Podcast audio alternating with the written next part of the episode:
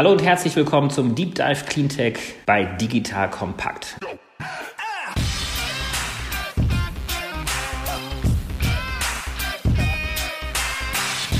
Mein Name ist David Wortmann. Ich bin Gründer und Geschäftsführer von Deva Eco und wir sprechen regelmäßig, wie ihr wisst, mit spannenden Gründern und Unternehmern über ihre Zukunftspläne, Erfolgsrezepte und Erfahrungen mit Technologien und Geschäftsinnovationen, die auch einen Beitrag zum Klima- und Umweltschutz leisten können.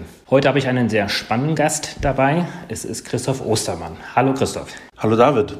Vielen Dank, dass ich hier dabei sein darf heute. Sehr, sehr gerne, sehr, sehr gerne. Du bist Gründer und Geschäftsführer von Sonnen. Bevor wir jetzt tief einsteigen in die Thematik, Erklär doch mal, was hinter diesem sehr schönen Firmennamen Sonnen steckt und was ihr macht. Ja, Sonnen ist einer der führenden Unternehmen im Bereich Heimspeicher. Das bedeutet, wir helfen insbesondere Haushalten, ihren eigenen Sonnenstrom, ihren Photovoltaikstrom zu speichern und dann 24-7, also Tag und Nacht, wann immer man den Strom braucht, punktgenau abzurufen. Also damit entkoppeln wir quasi die Produktion von Photovoltaikstrom und den Verbrauch auf der zeitlichen Ebene. Damit haben wir angefangen vor zehn Jahren. Wir vernetzen die nämlich auch und haben tausende von solchen Speichern virtuell vernetzt in einem sogenannten virtuellen Kraftwerk. Und dieses virtuelle Kraftwerk kann zwei Dinge. Das erste, was es kann, ist, unsere Kunden, die auch eine Sonnenbatterie, einen Speicher von uns haben, auch mit Strom über das Netz versorgen, mit grünem Strom selbstverständlich. Und zum zweiten können wir damit den Netzbetreiber Netzbetreibern helfen, ihr Netz stabil zu halten. Also wir können quasi systemrelevante Regelenergie erbringen. Das ist das, was wir machen. Gehen wir vielleicht mal so ein bisschen in die Ursprünge nochmal zurück. Ihr habt also Sonnen vor zehn Jahren gegründet, also 2010. Wie habt ihr denn damals angefangen und wo kamst du denn eigentlich her? Also du als damaliger Gründer, wie kamst du auf die Idee zu sagen, gerade jetzt brauchen wir den Batteriespeicher? Die Idee kam eigentlich gar nicht als Geschäftsidee, sondern die Idee kam für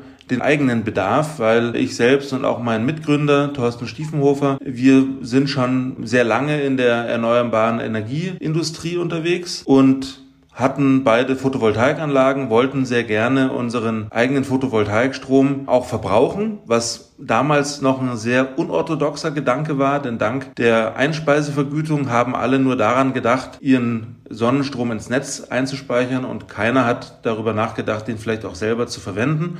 Wir hatten aber diese Idee zunächst für uns privat und daraus hat sich dann letztendlich die Idee entwickelt, ein Unternehmen zu gründen und auch anderen Menschen das, was wir selber für uns als gut befunden haben, auch anzubieten und zugänglich zu machen. Und dann habt ihr euch dann verschiedenste Technologien angeschaut oder mit welchem Produkt seid ihr damals an den Start gegangen? Also wir haben uns erstmal mit Batteriezelltechnologie beschäftigt und dadurch, dass wir das ja für uns selber gemacht haben, haben wir völlig losgelöst von all dem, was andere so gemacht haben und was es auch so an Preisen und anderen Technologien am Markt gab, haben wir uns gleich darauf konzentriert, was wir für uns selber als das Beste empfinden. Und da sind die Kriterien Langlebigkeit und Sicherheit vor allen Dingen hängen geblieben. Wir wollten auf gar keinen Fall einen Bleiakku haben, weil wir in 2010 schon der Meinung waren, dass das eine alte Technologie ist, die auch sehr, sehr viel Platz im Haus beansprucht. Und deswegen haben wir gesagt, wir wollen einen Lithium-Ionen-Akku haben. Und da haben wir uns dann für eine Technologie entschieden, die eben sehr langlebig ist und auch sehr sicher ist, weil im eigenen Haus möchten möchte man ja auch Sicherheit gerne haben und man hört ja immer wieder, dass Lithium-Ionen-Akkus auch thermisch durchgehen können, also rauchen, brennen oder dergleichen andere Scherze und das wollten wir nicht und deswegen haben wir geguckt, was es alles so gibt und haben uns da die Technologie rausgesucht, die am besten zu dem passt, was wir haben wollten. Und die habt ihr dann aus Asien gesourced oder wo kam die Technologie damals her? Die haben wir damals aus Asien gesourced. In der Tat ist es ja auch heute noch so, dass die aller, allermeisten modernen Lithium-Ionen-Akkus aus Asien kommen, aus Südkorea, aus China, aus Japan. Jetzt kommt ein kleiner Werbespot. Aufgepasst! Wusstest du, dass HR-Teams heutzutage mit mehr Aufgaben denn je konfrontiert sind? In der aktuellen Studie HR Trends, die Zukunft der Personalarbeit 2024 von Sage, wurden HR-Teams aus sieben verschiedenen Ländern und über 20 Branchen befragt, um top aktuelle Insights in der Entwicklung des Personalwesens zu geben. Sage entwickelt HR-Tools und Software für dein Unternehmen, um Lohnabrechnungen, Personalmanagement, Buchhaltung und mehr zu vereinfachen. So, und die Studie von Sage zeigt unter anderem, dass ganze 91% der HR-Teams angeben, dass ihre Arbeit Arbeitsbelastung im letzten Jahr zugenommen hat, aber gleichzeitig glauben 79 Prozent der Befragten, dass Automatisierung ihre Prozesse zukünftig verbessern und Zeit sparen kann. Ebenfalls spielt auch KI eine große Rolle. Derzeit nutzen etwa ein Drittel bereits Chatbots wie ChatGPT in ihren Prozessen und circa drei Viertel der PersonalleiterInnen sind sich bereits sicher, dass KI die Arbeitsweise im HR revolutionieren wird. Du merkst, die Studie ist vollgepackt mit Statistiken, überraschenden Erkenntnissen und Tipps für HR-Führungskräfte, die vorankommen wollen und zeigt eine Momentaufnahme der sich stetig wandelnden Rolle von HR heute. Am besten schaust du dir die Studie HR-Trends, die Zukunft der Personalarbeit 2024 selbst an. Unter digitalkompakt.de slash Sage, S-A-G-E, kannst du sie dir komplett kostenlos herunterladen. Und wie immer findest du alle Infos auch auf unserer Sponsorenseite unter digitalkompakt.de slash Sponsoren. Werbung Ende. Das heißt, quasi seid ihr als Modulproduzent dann gestartet, habt dann die Zellen zusammengebaut, habt die Technik drumherum gebaut. Ihr habt die Zellen sozusagen veredelt dann in Deutschland. Ja, man könnte sagen, wir waren Systemintegrator. Wir haben verschiedenste Komponenten zugekauft und haben die zusammengebaut. Da war die Eigenleistung auf der Hardware-Seite gleich null. Die Leistung bestand darin, die richtigen Komponenten auszusuchen und sie auf eine Art und Weise zusammenzusetzen, dass er auch als Gesamtkunstwerk am Ende funktioniert. Jetzt reden wir ja über das Jahr 2010, als die Gründung war. Da waren die Kosten für die Batterien wahrscheinlich noch sehr, sehr viel höher, als es heute der Fall ist. Gleichzeitig gab es auf der anderen Seite doch noch relativ attraktive Einspeisevergütungen für Solarenergie. Gab es denn überhaupt einen Anreiz für Konsumenten Batterien zu kaufen, wenn sie eigentlich den Solarstrom einspeisen konnten und die Batterien vielleicht noch viel zu teuer waren? In der Tat, da triffst du natürlich genau den richtigen Punkt. Aus ökonomischer Sicht hat das überhaupt gar keinen Sinn gemacht, was wir da getan haben zum damaligen Zeitpunkt. Die Payback-Zeit, wie man so schön sagt, also die Zeit, die es dauert, das Geld zurückzuverdienen, was man investiert, war mit Sicherheit mehrere hundert Jahre. Also aus ökonomischer Sicht gab es in der Tat keinen Anreiz. Glücklicherweise gibt es ja auch außerhalb der Ökonomik Anreize, weswegen man sowas machen kann. Dazu gehört zum Beispiel, dass man gerne nachhaltig sich versorgen möchte, unabhängig davon, ob es sich schon rechnet oder nicht. Dazu gehört vielleicht auch der Spaß an innovativer Technologie und daran auch ein Stück weit ein Pionier und ein Vorreiter zu sein. Und Gott sei Dank ist Deutschland ein Land oder ein Markt, in dem wir gestartet haben, wo man auch Kunden findet, die bereit sind, ein Produkt zu kaufen und dafür auch Geld zu bezahlen, das sich ökonomisch nicht rechnet, sondern damit einfach zufrieden sind, den Planeten ein kleines Stückchen besser zu machen und vielleicht auch die Spaß an der Technik haben. Und so haben wir angefangen. Und in der Tat, es hat nicht viel Sinn gemacht. Wenn man sich das ökonomisch betrachtet hat, dann hat es in der Tat wenig Sinn gemacht. Wie konntet ihr denn dennoch dann Investoren überzeugen, bei euch mit einzusteigen? Weil die waren sicherlich nicht ganz so idealistisch unterwegs wie der ein oder andere Nischenkunde, den ihr damals schon hattet. Ja, wir haben 2010 ja gegründet, aber haben erst in 2013, drei Jahre später, den ersten Investor mit an Bord genommen. Mit anderen Worten, wir haben quasi aus Eigenmitteln den Ramp-up, also die ersten Jahre, stemmen können und haben zu dem Zeitpunkt, als der erste Investor eingetreten ist, schon Umsätze gehabt. Wir haben damals schon fast 10 Millionen Euro Umsatz gemacht, haben damit quasi bewiesen, dass es funktioniert. Also sowohl, dass es technisch funktioniert, dass es ein Gerät ist, was tut, was es soll und was zuverlässig ist und seine Dienste auch am Kunden tut. Und zum anderen haben wir auch bewiesen, dass man es verkaufen kann und man damit Geld verdienen kann. Und deswegen waren wir eigentlich über die erste Phase schon hinweg wo man in die Verlegenheit kommt, Leute, die es anders sehen, überzeugen zu müssen mit Argumenten, die man damals noch nicht hatte. Ne, weil in der Tat, es hat sich wirklich ja nicht gerechnet. Es war dann drei Jahre später, 2013, schon ein bisschen besser. Dass sich das da gerechnet hat wie eine Rakete, war jetzt leider nicht so. Also es war immer noch ein relativ schwacher wirtschaftlicher Fall. Aber dadurch, dass wir es trotzdem verkaufen konnten und das auch bewiesen haben, gab es Investoren, die gesagt haben, toll, wir finden es super und wir können auch sehen, dass wahrscheinlich in ein paar Jahren der Punkt erreicht ist, dass es sich eben rechnet. Und genau das ist ja dann auch passiert. Und die Rechnung ist dann deswegen aufgegangen, weil die Kosten ja dann gesunken sind seit einer Batterietechnik. Das heißt wirklich Economies of Scales haben dann stattgefunden. Vielleicht kannst du dazu noch ein, zwei Worte zu der Kostenentwicklung sagen. Aber auf der anderen Seite war es dann dennoch noch notwendig, auch politische Unterstützung zu bekommen, also ein Marktanreizprogramm, so etwas in dieser Art und Weise. Oder hat sich das dann doch so Stück für Stück dann irgendwann mal gerechnet? Es ist so, dass wir am Anfang profitiert haben von Economies of Scale, allerdings in der Zulieferindustrie, also bei den Batteriezellen. Die Batteriezellpreise sind relativ rapide verfallen, also runtergegangen. Das war sehr, sehr gut. Als wir angefangen haben, hat die Kilowattstunde vielleicht 2000 Euro gekostet und mittlerweile kostet die vielleicht noch 200 wenn überhaupt, eher drunter, eher 150. Also da hat sich sehr, sehr viel getan. Die zweite Welle war dann im Bereich Leistungselektronik, weil man braucht ja auch einen Wechselrichter und andere elektronische Bauteile, wo sich da auch einiges getan hat. Als wir angefangen haben, gab es natürlich Photovoltaik-Wechselrichter, aber es gab keine bidirektionalen Wechselrichter. Das ist heute nicht mehr so. Die sind nicht mehr so exotisch, sind auch vom Preis deutlich zurückgegangen.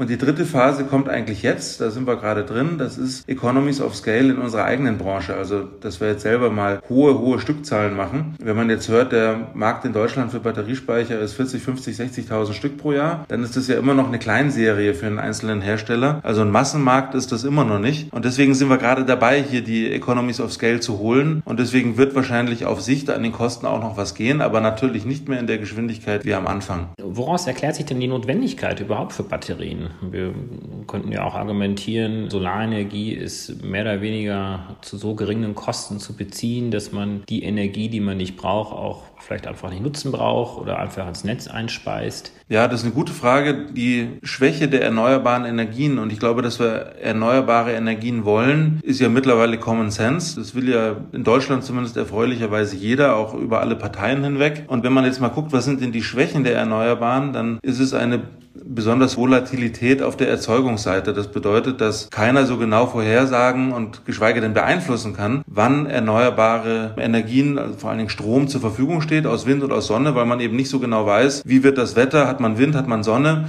und das Ganze auch noch über einen langen Zeitraum. Das heißt, diese hohe Volatilität, mal ist Strom da, mal eben nicht, ist völlig losgelöst vom Strombedarf und um diese Brücke zu bauen und diese Lücke zu schließen, gibt es eben Speicher, das man zu Zeiten, wo man mehr Strom aus Erneuerbaren zur Verfügung hat, als man gerade braucht, da kann man den Strom speichern und eben zu den Zeiten dann, wo man weniger zur Verfügung hat, als man bräuchte, kann man den gespeicherten Strom dann entladen und dann verwenden. Und deswegen ist der Speicher an sich eine Schlüsseltechnologie, um eine Welt, in der erneuerbare Energien das Energiesystem beherrschen, möglich zu machen. Ohne Speicher geht es eigentlich nicht. Aber es ist wahrscheinlich fair zu sagen, dass ihr euch vor allen Dingen auf das ja, Haussegment fokussiert habt. Das heißt, hier schaut euch vor allen Dingen auch die Energieverbräuche in den Eigenheimen an oder wie würdet ihr euren Markt segmentieren? Nein, das ist fair, das zu sagen. Also unser Hauptmarkt ist in der Tat die private Familie, also das Eigenheim könnte man sagen. Wir haben aber durchaus auch Lösungen für den kleinen gewerblichen oder den landwirtschaftlichen Bereich, aber das ist im Moment tatsächlich unser Hauptzielsegment. Und wenn man da jetzt mal schaut, dann ist es so, dass man mit Photovoltaik vielleicht 30 Prozent seines Bedarfs decken kann, wenn man keinen Speicher hat. Einfach deswegen deswegen, weil bei Photovoltaik typischerweise mittags eine Erzeugungsspitze da ist, nämlich dann, wenn die Sonne am höchsten steht, ne, dann produziert man am meisten Strom. Aber in den wenigsten Fällen hat man mittags auch die Bedarfsspitze, sodass man vielleicht 30 Prozent des selber erzeugten Stroms ohne Speicher auch selber verbrauchen kann. Die verbleibenden 70 Prozent würde man dann eben wieder ins Netz einspeisen und dann vielleicht auch die Netze belasten, weil mittags alle zeitgleich dann eben die Spitze, die sie gerade nicht brauchen, ins Netz einspeisen. Und dann kommt es mittags auch zu einer besonderen Belastung der Netze. Wenn man jetzt im Eigenheimbereich nicht nur eine Photovoltaikanlage, sondern eben auch einen Speicher hat, dann schafft man ungefähr, sich zu 80 Prozent autark zu machen. Zu vielleicht 70 bis 80 Prozent, 80, wenn es gut läuft, übers Jahr hinweg. Das heißt, 80 Prozent des eigenen Strombedarfs kann man selber decken. Und das ist ja perfekt, weil das Beste, was es gibt, ist ja, wenn der Strom genau da verbraucht auch wird, wo er erzeugt wird, weil man dann eben keinen Aufwand für Transport hat und damit auch die Netze nicht belastet. Und da sieht man schon ganz gut, wie auch im Hausbereich die Lücke geschlossen wird durch einen Speicher. Das heißt, die ökonomische Betrachtung heute für den Eigenheimbesitzer ist quasi wie eine Art Opportunitätskostenberechnung. Ich schaue mir an, was ich mir sonst spare an Energiekosten. Ich zahle vielleicht heute 28, 30 Cent die Kilowattstunde. Und wenn ich zu 80 Prozent meinen Eigenverbrauch, also mit der Solaranlage plus Speicher abdecken kann, dann spare ich mir eben genau diesen Betrag und damit finanziere ich dann die Anlage. Genauso ist es. Bei Sonnen kommt noch eine Komponente hinzu. Dadurch, dass wir über unser virtuelles Kraftwerk die Netze entlasten, damit Regelenergie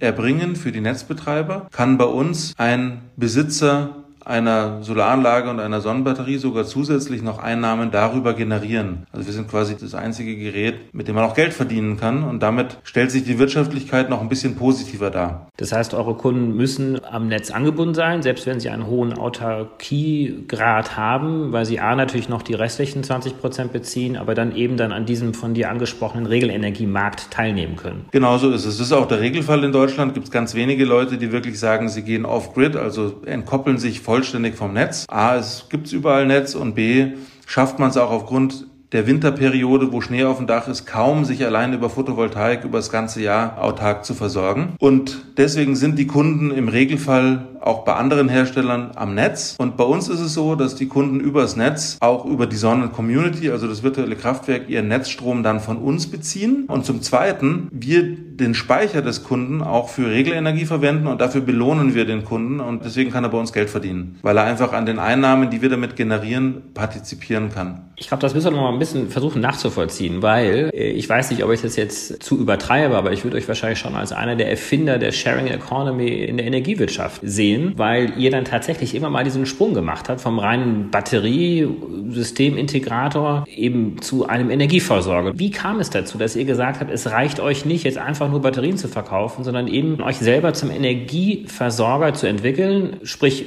sozusagen die Energie, die der Konsument jetzt selber nicht produzieren kann, zur Verfügung stellt, aber dann darüber hinaus auch noch dann die Sonnenkunden miteinander vernetzt. Wie kam es dazu? Und dann vielleicht kannst du noch mal ganz kurz das Modell auch erklären, wie das funktioniert. Es kam dazu, dass wir eigentlich immer vom Kunden versuchen zu denken und uns zu überlegen, was will denn unser Kunde eigentlich? Und in den allerseltensten Fällen wird ein Kunde antworten, wenn man ihm diese Frage stellt, dass er eine Technologie möchte. Er wird nicht sagen, ich will einen Speicher und ich will eine Photovoltaikanlage und so, sondern er wird wahrscheinlich sagen, ich möchte ein Problem gelöst haben. Und in unserem Fall ist es, dass er sagt, ich möchte gerne mit erneuerbarer grüner Energie mein Haus betreiben, zum Beispiel. Und wenn man davon ausgeht und berücksichtigt, was ich vorhin gesagt habe, dann kommt man ja zu dem Schluss, dass man das mit einer Photovoltaikanlage alleine nur zu vielleicht 30 Prozent kann. Und wenn man jetzt noch einen Speicher hinzunimmt, zu vielleicht, wenn es gut läuft, 80 Prozent kann. Fehlen aber immer noch 20 Prozent. Und da haben wir gedacht, okay, komm, wenn der Kunde aber am liebsten komplett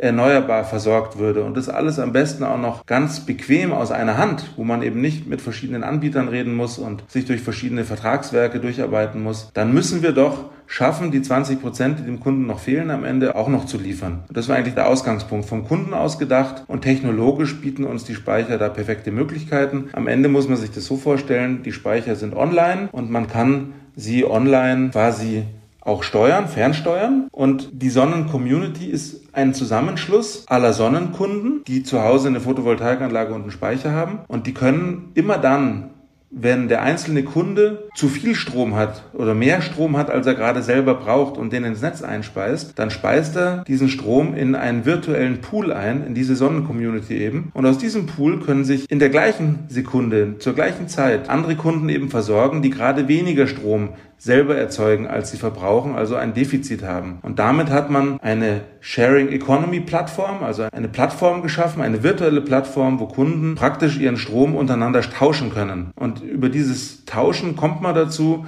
dass eigentlich zu jeder Zeit alle Kunden mit grüner Energie versorgt sind, aus der eigenen Photovoltaikanlage und dem Speicher, aber eben auch aus Netzstrom, der wiederum von anderen Sonnenbatteriekunden zur Verfügung gestellt wird. Und dann kommt man eben auf die 100 Prozent. Und das virtuelle Kraftwerk ist quasi quasi noch einen Schritt weiter gedacht, wo man sagt, komm, wenn man jetzt schon tausende von diesen Speichern virtuell vernetzt hat und man die auch fernsteuern kann, dann kann man doch auch dem Netzbetreiber helfen und mit diesen Speichern immer dann, wenn zu viel Strom im Netz ist, mal ganz einfach und bildhaft jetzt gesprochen, Strom rausnehmen und in Tausender dieser kleinen Speicher speichern. Und wenn zu wenig Strom im Netz ist, speichere ich den wieder zurück. Und das hilft eben dem Netzbetreiber, sein Netz zu managen und da auch Kosten zu sparen. Und deswegen kann man damit Erlöse generieren und diese Erlöse geben wir zum Teil an unsere Kunden weiter und damit hat hier eigentlich jeder was davon. Ne? Man hat dem Kunden einen Mehrwert geboten und hat gleichzeitig auch noch einen volkswirtschaftlichen oder energiesystemischen Nutzen geschaffen und eben nicht nur aufs Haus geguckt. Also wenn ein großes Wolkenfeld über Süddeutschland zieht, eure Firmenzentrale ist in Wildpoltried, im sehr schönen Allgäu und dort aber eure Kunden in ganz Bayern und Baden-Württemberg gerade Strom brauchen, dann brauchen sie sich eben keine Sorgen zu machen, weil gerade über Süddeutschland die Sonne schön strahlt, die Speicher voll sind, die Kunden in Norddeutschland nicht mehr Strom brauchen und dann quasi diesen Überschussstrom einspeisen in diesen virtuellen Speicher hinein und dann eben die süddeutschen Community-Members dann mit bedienen. Und wenn sich dann sozusagen das Wolkenfeld Richtung Norden zieht, dann dreht sich das Verhältnis um. Kann man sich das so vorstellen? Genau so. Und wenn insgesamt dann dennoch noch viel mehr Strom auch zur Verfügung steht, dann könnt ihr dieses dann auch noch den Netzbetreibern zur Verfügung stellen für Stabilisierungsmaßnahmen des Netzes. Genau, wobei da geht es dann nicht immer nur um die Strommenge, sondern es geht zum Teil auch darüber, dass man sehr kurzfristig, also da geht es um Sekunden auch, ja, die Netzfrequenz stabilisiert und da geht es gar nicht so sehr um große Mengen, sondern nur darum, dass viele Speicher gleichzeitig ganz kurz etwas machen. Also Strom einspeisen oder Strom aus dem Netz rausnehmen und da braucht man gar nicht so viel Strom Speicherkapazität und da geht es auch nicht so sehr um die Menge, sondern da geht es vielmehr darum, dass in Zeiten, wo das Netz schwächelt, es kurzfristig gestützt wird und das kann man mit den Speichern auch machen. Müsst ihr denn auch dann noch Strom hinzukaufen? Das heißt, wenn es eben das Wolkenfeld gibt, nicht genügend zur Verfügung steht, das heißt, da habt ihr dann auch noch Windstrom oder auch andere Solarstromquellen, die ihr mit hinzunimmt? Das ist hauptsächlich im Winter relevant. In den Sommermonaten ist es so, dass in den allermeisten Fällen zu 99 Prozent der Zeit hat unsere Sonnencommunity mehr Strom, als sie auch in Summe braucht. Also da können wir sogar Überschüsse dann auch abgeben außerhalb der Sonnencommunity. Aber im Winter ist es in der Tat so, dass wir auch zukaufen müssen und da kaufen wir eben dann auch grünen Strom zu und der kommt vor allen Dingen aus Windkraft. Das, was wir gerade beschrieben haben, Christoph, über Deutschland, funktioniert das auch europaweit oder schaut ihr euch da die einzelnen Märkte separat an? Beziehungsweise, wo seid ihr denn heute international unterwegs? Grundsätzlich muss man sich die Märkte immer ein Stück weit separat anschauen, weil der Energiemarkt ja sehr reguliert ist eigentlich in allen Ländern und die Regulatorik sich unterscheidet. Deswegen sind die Spielregeln pro Markt immer ein bisschen anders. Und deswegen kann man nicht das gleiche Spiel in allen Märkten spielen. Man muss es immer ein bisschen anpassen. Und in Europa ist es so, dass wir neben Deutschland auch in Italien und in UK ein virtuelles Kraftwerk betreiben. Und über Europa hinaus haben wir sowohl in Australien wie auch in den USA seit einigen Jahren schon Tochtergesellschaften, die auch schon virtuelle Kraftwerke in ihren Märkten umgesetzt haben. Also das heißt, wir sind in drei europäischen Märkten, in Australien und in den USA mit virtuellen Kraftwerken auch aktiv. Jetzt kommt ein kleiner Werbespot. Aufgepasst! Bist du auf der Suche nach einem Profi, der für dich komplexe Geodaten sinnvoll integriert und sie auf interaktiven Karten visualisiert? Dann möchte ich dir unseren Partner Nucubator vorstellen. Das Ziel vom Nucubator-Team ist es, dich bei der Prozessdigitalisierung zu unterstützen und aus den ganzen täglich anfallenden Geodaten einen echten, nutzerfreundlichen Mehrwert zu schaffen. Dabei geht Nucubator ganz besonders auf deine Anforderungen ein, um die Software zu bauen, die deine USPs digital widerspiegelt und den NutzerInnen der Software den größtmöglichen Nutzen liefert. Und um um das für möglichst viele Betriebssysteme, Geräte und Anwendungsfälle umzusetzen, setzt das Nucubator-Team auf etablierte Webtechnologien, mit denen sie schnelle und effiziente Anwendungen für Desktop und mobile Geräte entwickeln. Geodatenvisualisierung ist für Unternehmen in vielen verschiedenen Branchen relevant, zum Beispiel auch in den Bereichen Tourismus, Logistik und im Außendienst. So wurde zum Beispiel bereits ein digitales Smart Farming Tool für die Agrarwirtschaft gebaut, mit dem Satellitenbilder, Wetterdaten und Standortdaten interaktiv verarbeitet werden. Nucubator baut dabei nicht nur Kartenlösungen, sondern entwickelt für dich maßgeschneiderte Webanwendungen und Apps. Wenn du also einen Partner suchst, der deinen bestehenden USP ins digitale Zeitalter hebt, dann schau doch einfach bei Nucubator vorbei. Ich habe dir unter digitalkompakt.de slash Nucubator, schreibt sich mit C, eine Weiterleitung eingerichtet. Und wie immer findest du alle Infos auch auf unserer Sponsorenseite unter digitalkompakt.de slash Sponsoren. Werbung Ende. Ihr habt ja mit diesem Community-Modell und dadurch, dass ihr als Energieversorger auftretet, ja wirklich den Energiemarkt disruptiert, weil vorher war der Kuchen klar verteilt, es gab die Energieversorger, die dann ihren Strom verkauft haben. Wie haben denn die großen Energieversorger darauf reagiert, dass auf einmal so ein Batteriehersteller aus dem Allgäu dort um die Ecke kommt und sich dort selber hinstellt? Ich glaube, das ist die vornehmste Aufgabe von kleinen, agilen Startups wie uns ist, zu disruptieren und auch neue Wege mal aufzuzeigen, wie es vielleicht gehen könnte. Und wenn man sich heute mal anschaut, was die großen Energieversorger Versorger heute anbieten, dann muss man ja zufrieden feststellen, dass sie sich ganz offensichtlich an unseren innovativen Produkten und Dienstleistungen haben so weit inspirieren lassen, dass sie jetzt mit ähnlichen Lösungen um die Ecke kommen. Und das ist ja eigentlich was Gutes. Es geht ja jetzt gar nicht so sehr um die Polarisierung große böse Energieversorger und kleine liebe Startups, sondern es geht ja vielmehr darum, dass man neue Technologien, die unser Land, die unser Planet eben braucht, auf die Straße zu bringen. Und jeder, der dabei mithilft, ist willkommen. Und deswegen freuen wir uns eigentlich darüber, dass die zunächst vorhandene Skepsis und teilweise vielleicht sogar Ablehnung bei vielen großen Playern insoweit umgeschlagen ist, dass sie jetzt auch auf den Zug aufgesprungen sind und ähnliche Dinge anbieten wie wir. Das finden wir sehr gut. Ihr seid ja durch verschiedene Investorenrunden ja auch durchgegangen dann seit 2013 und habt dann zuletzt 2019 richtig dann den Exit Richtung einer dieser großen Energieversorger bzw. Energieproduzenten, muss man sagen, Shell dann gemacht. Wie kam es denn dazu?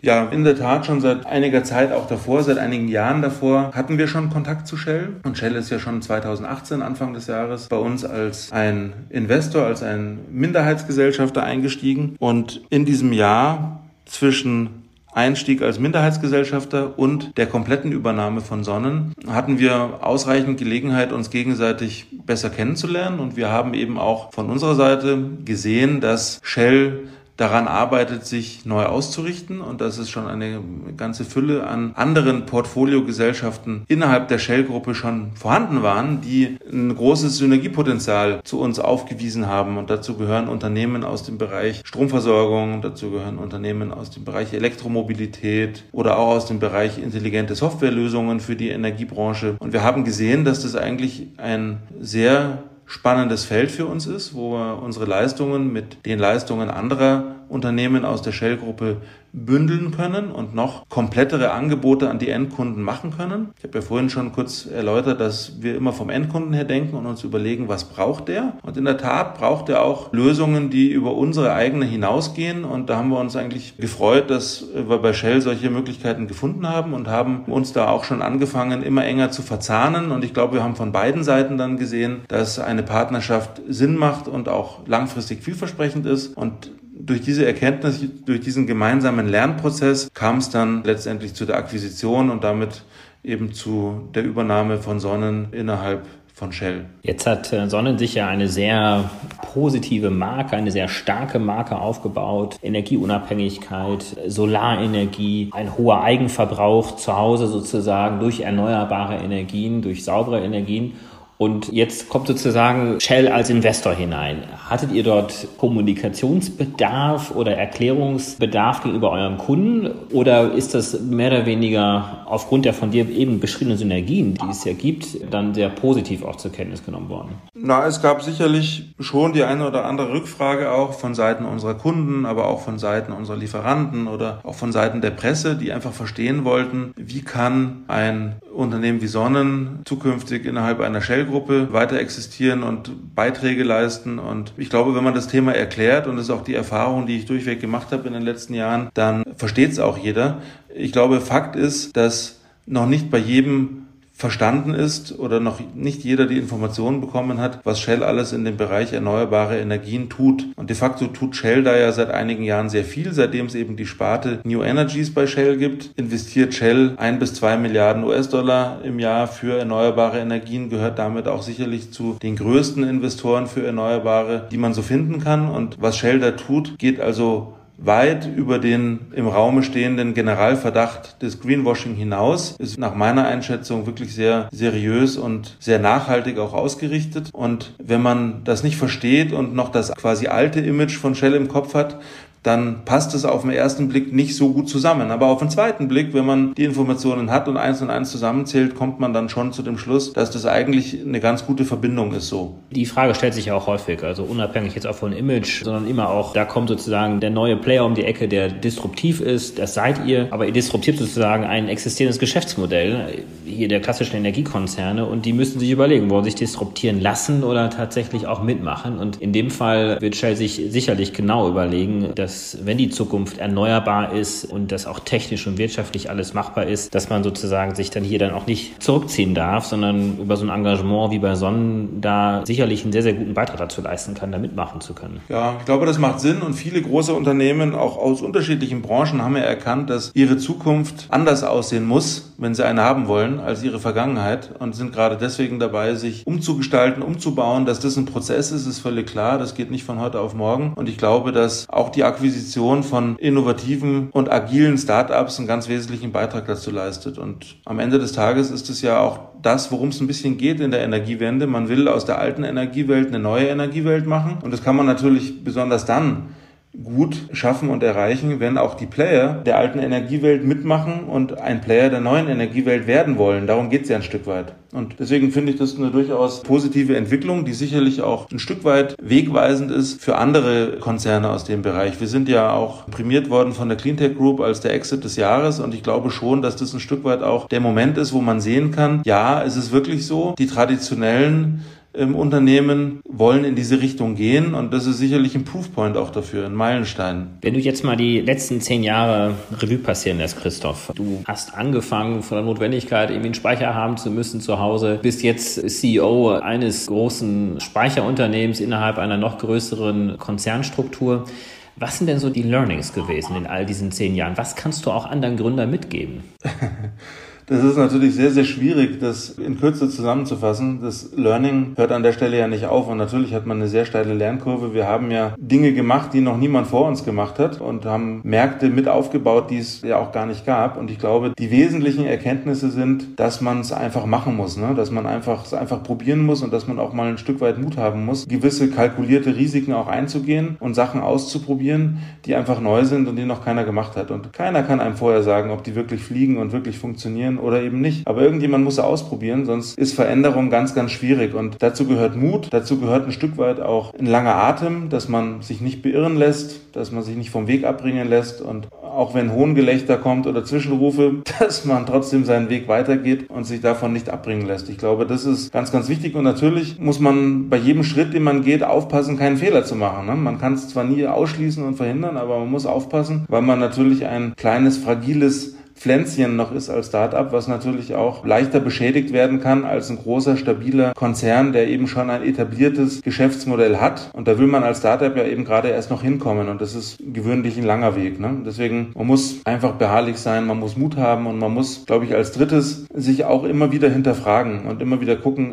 passt das jetzt, sind wir auf dem richtigen Weg, sind wir es nicht. Und wir haben uns ja auch als Sonnen immer mal wieder ein Stück weit neu erfunden. Und ich glaube, das muss man auch. Man muss im Auge behalten, was tut sich da draußen in der Welt und was tut sich da drinnen auch im Unternehmen und muss immer wieder gucken, dass das zusammenpasst und das ist ein permanentes Steuern. Genau wie wenn man unterwegs ist mit einem Schiff und man muss immer wieder gegensteuern, wenn mal ein bisschen Wind kommt oder mal eine Flut in eine andere Richtung geht und das muss man tun, man muss sich hinterfragen und wenn man das macht, dann ist man, glaube ich, schon auf einem sehr, sehr guten Weg. Hat denn großes Denken hier auch geholfen oder haben die Dinge sich dann so peu à peu entwickelt und sind dann zu dieser Erfolgsgeschichte geworden? Ich glaube, es ist beides. Ne? Man muss, glaube ich, den Rahmen groß denken und möglicherweise auch ein Stück weit gesunden Größenwahn haben. Das klingt jetzt wie ein Widerspruch, aber ich glaube, dass man das braucht. Dieser gesunde Größenwahn ist deswegen gesund, weil er eben nicht zu einer kompletten Selbstüberschätzung führt und man deswegen unvorsichtig wird und Fehler macht. Deswegen nenne ich ihn gesunden Größenwahn. Das braucht man schon, aber im Kleinen dann muss man schon sehr genau hinschauen und da ist es auch dann ein Stück weit ein Lernprozess, Trial and Error. Was funktioniert wirklich, was funktioniert nicht wirklich, aber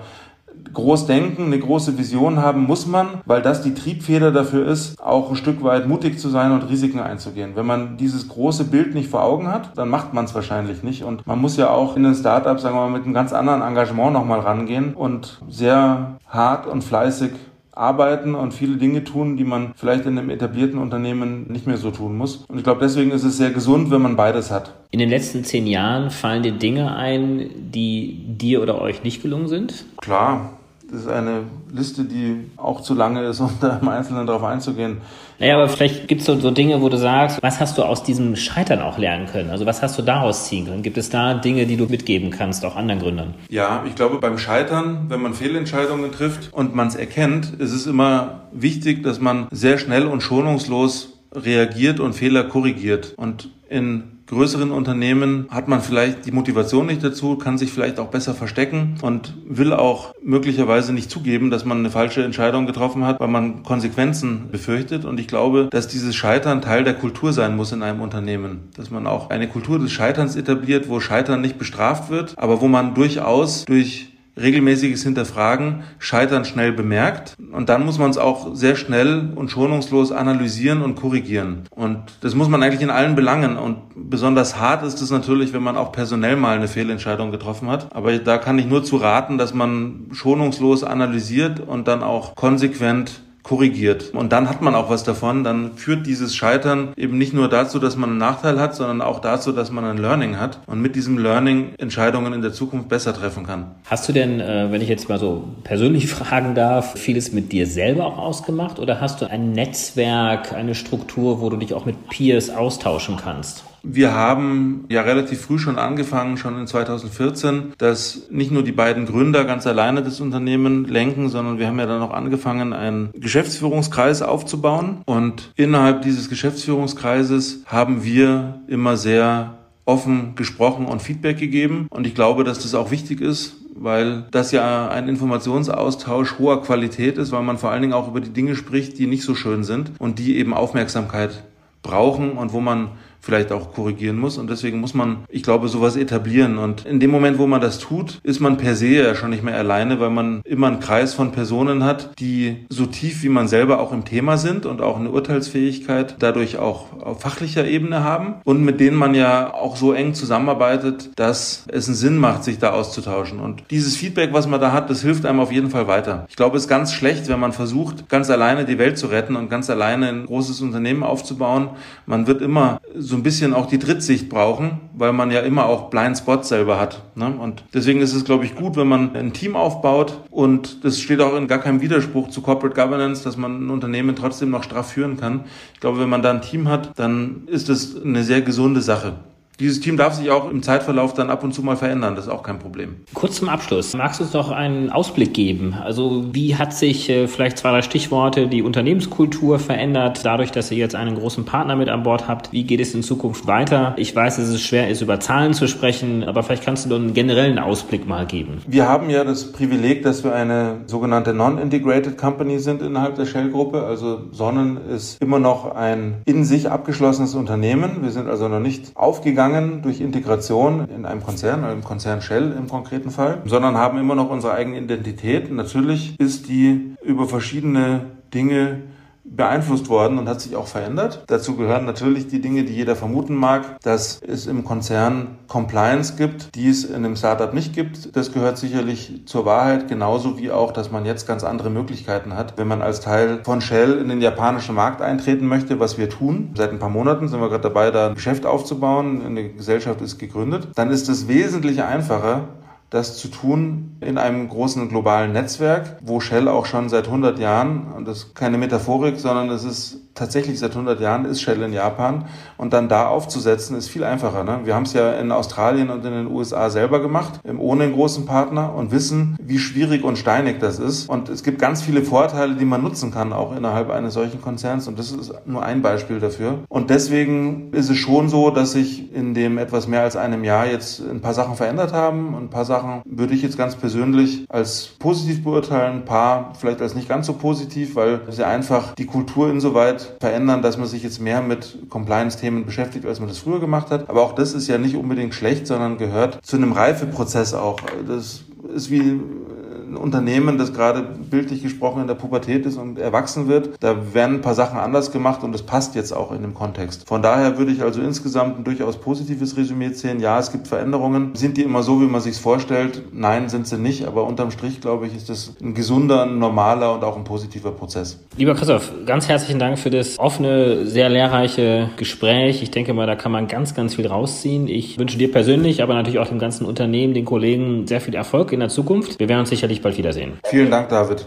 Auf Wiederhören, müssen wir ja sagen. Tschüss. Danke sehr. Tschüss.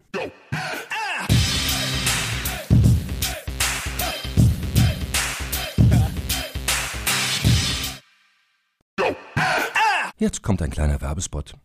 Aufgepasst! Wusstest du, dass HR-Teams heutzutage mit mehr Aufgaben denn je konfrontiert sind? In der aktuellen Studie HR Trends, die Zukunft der Personalarbeit 2024 von Sage, wurden HR-Teams aus sieben verschiedenen Ländern und über 20 Branchen befragt, um top aktuelle Insights in der Entwicklung des Personalwesens zu geben. Sage entwickelt HR-Tools und Software für dein Unternehmen, um Lohnabrechnungen, Personalmanagement, Buchhaltung und mehr zu vereinfachen. So, und die Studie von Sage zeigt unter anderem, dass ganze 91% der HR-Teams angeben, dass ihre Arbeit Arbeitsbelastung im letzten Jahr zugenommen hat, aber gleichzeitig glauben 79 Prozent der Befragten, dass Automatisierung ihre Prozesse zukünftig verbessern und Zeit sparen kann. Ebenfalls spielt auch KI eine große Rolle. Derzeit nutzen etwa ein Drittel bereits Chatbots wie ChatGPT in ihren Prozessen und circa drei Viertel der PersonalleiterInnen sind sich bereits sicher, dass KI die Arbeitsweise im HR revolutionieren wird. Du merkst, die Studie ist vollgepackt mit Statistiken, überraschenden Erkenntnissen und Tipps für HR-Führungskräfte, die vorankommen wollen und zeigt eine Momentaufnahme der sich stetig wandelnden Rolle von HR heute. Am besten schaust du dir die Studie HR-Trends, die Zukunft der Personalarbeit 2024 selbst an. Unter digitalkompakt.de slash Sage, S-A-G-E, kannst du sie dir komplett kostenlos herunterladen. Und wie immer findest du alle Infos auch auf unserer Sponsorenseite unter digitalkompakt.de slash Sponsoren. Werbung Ende.